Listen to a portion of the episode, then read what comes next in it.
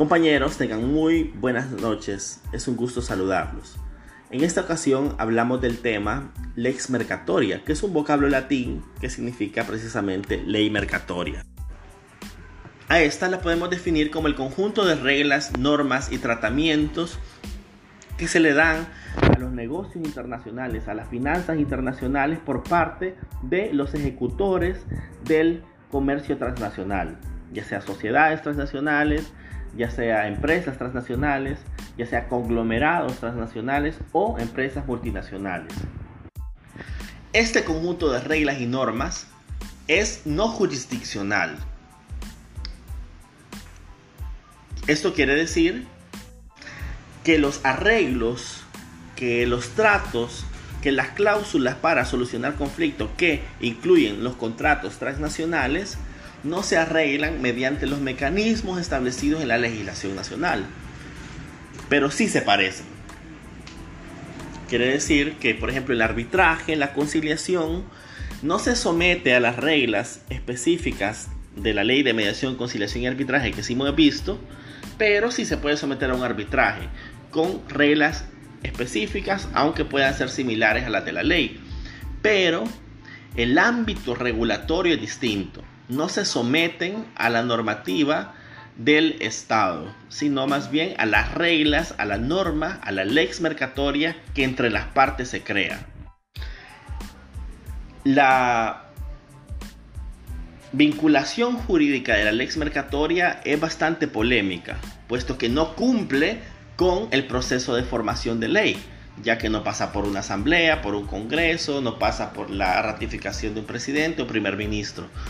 Así que esta lex mercatoria no es propiamente ley, pero sí suple a la ley en el caso del comercio transnacional. Es decir, son normas de arreglo directos, de arbitrajes que crean las partes y que funcionan para darle agilidad y funcionamiento al comercio.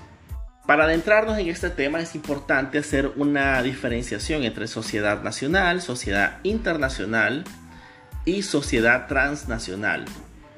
Pues bien, las sociedades nacionales, hablamos de la persona jurídica denominada sociedad, son aquellas que realizan sus funciones dentro del ámbito, el territorio, dentro del sistema jurídico de un país.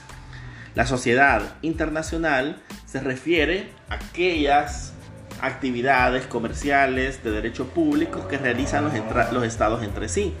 Y las empresas de estos estados o las sociedades de estos estados entre sí, pero que se someten siempre a un conjunto de normas jurídicas preestablecidas. Por ejemplo, hablamos de sociedades internacionales, aquellas que se implantan en un país con todas las reglas específicas para registrar sociedades y empresas en determinado país y se someten a esa ley nacional.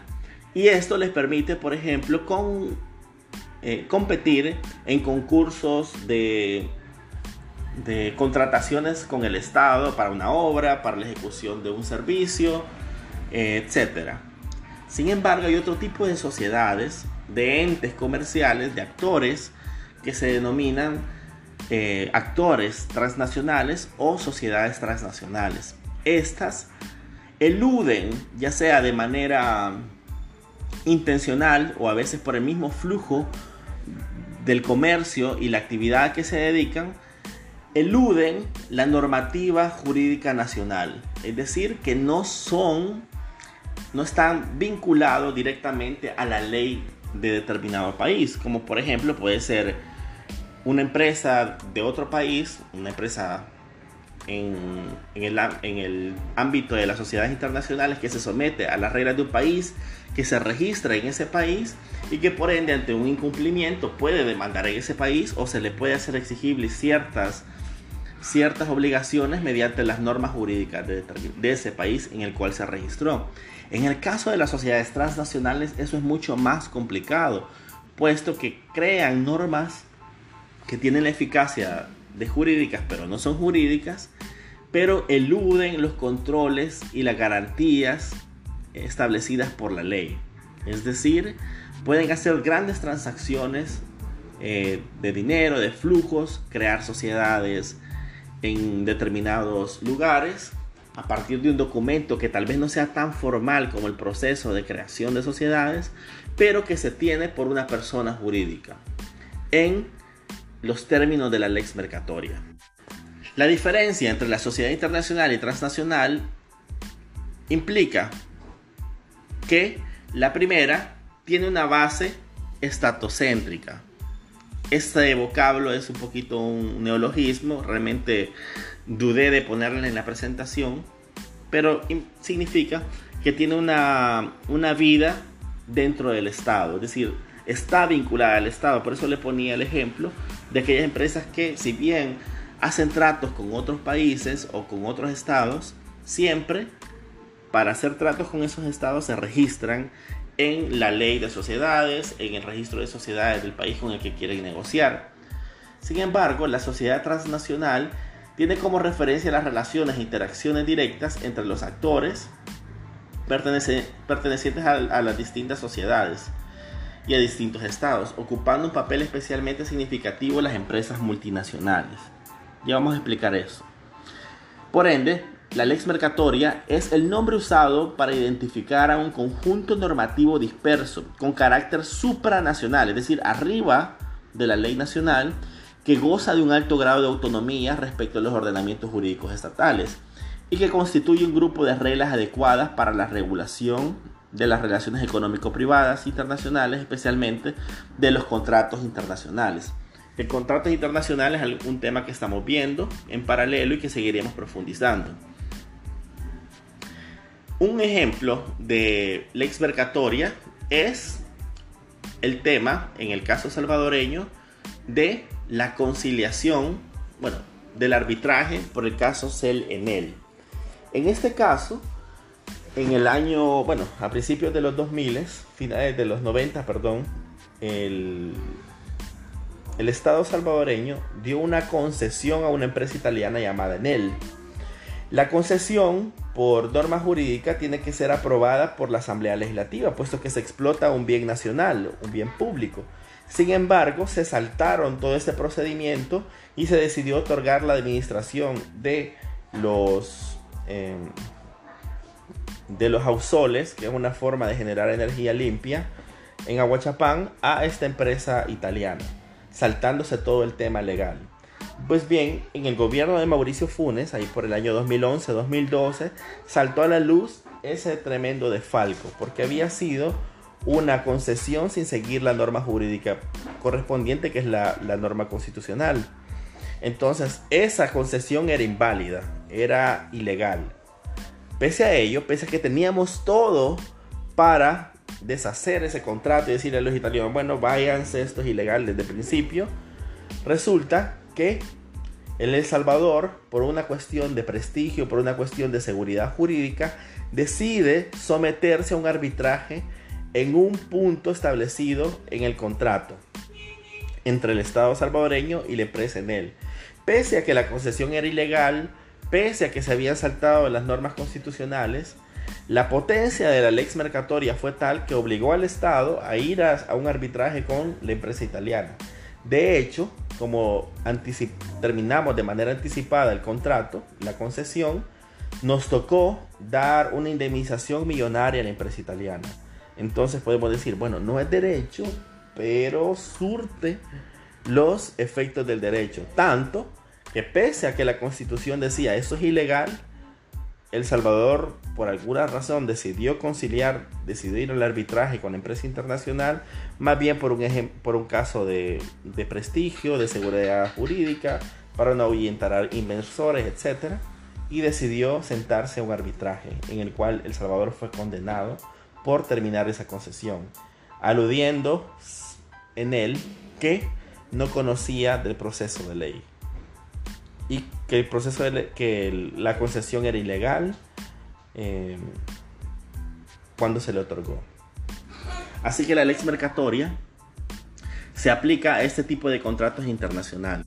Es un tipo de derecho creado por las grandes empresas transnacionales, las law firms y ciertas agencias privadas internacionales sin la mediación expresa del Poder Legislativo, y formando reglas destinadas a disciplinar de, modo uniforme más allá de la unidad política de los estados. las relaciones comerciales y financieras que se establecen dentro de la unidad económica que constituye el mercado global. Pues bien, eh, ¿cuál es la importancia de este tema en el caso de soluciones alternativas de conflictos? Que la ley mercatoria es el conjunto de reglas y normas jurídicas supranacionales que establecen los mecanismos para solucionar conflictos surgidos en los negocios internacionales y en los contratos internacionales. Así que cuando ustedes eh, les toque, esperemos que así sea, ser representantes de empresas transnacionales, de instituciones transnacionales, de firmas de abogados, de firmas legales, ustedes probablemente se van a someter a normas específicas creadas para ese contrato internacional. Eso sería la ley mercatoria. Me podrán decir, entonces la ley de mediación, conciliación y arbitraje la vimos por gusto. No. Claro que no. La ley de mediación, conciliación y arbitraje no sirve para las sociedades nacionales, empresas nacionales, para empresas internacionales incluso, porque tienen vinculación, aunque son de otro país, crean eh, su personería dentro del lugar donde están estacionados, entonces sí son eh, perseguibles o si son capaces, sujetos de derechos y de obligaciones del país, dentro del país donde han sido asentados. Así que la ley de mediación, conciliación y arbitraje es perfectamente aplicable a esos dos tipos de sociedades, esos dos tipos de comerciantes, que son muchísimos.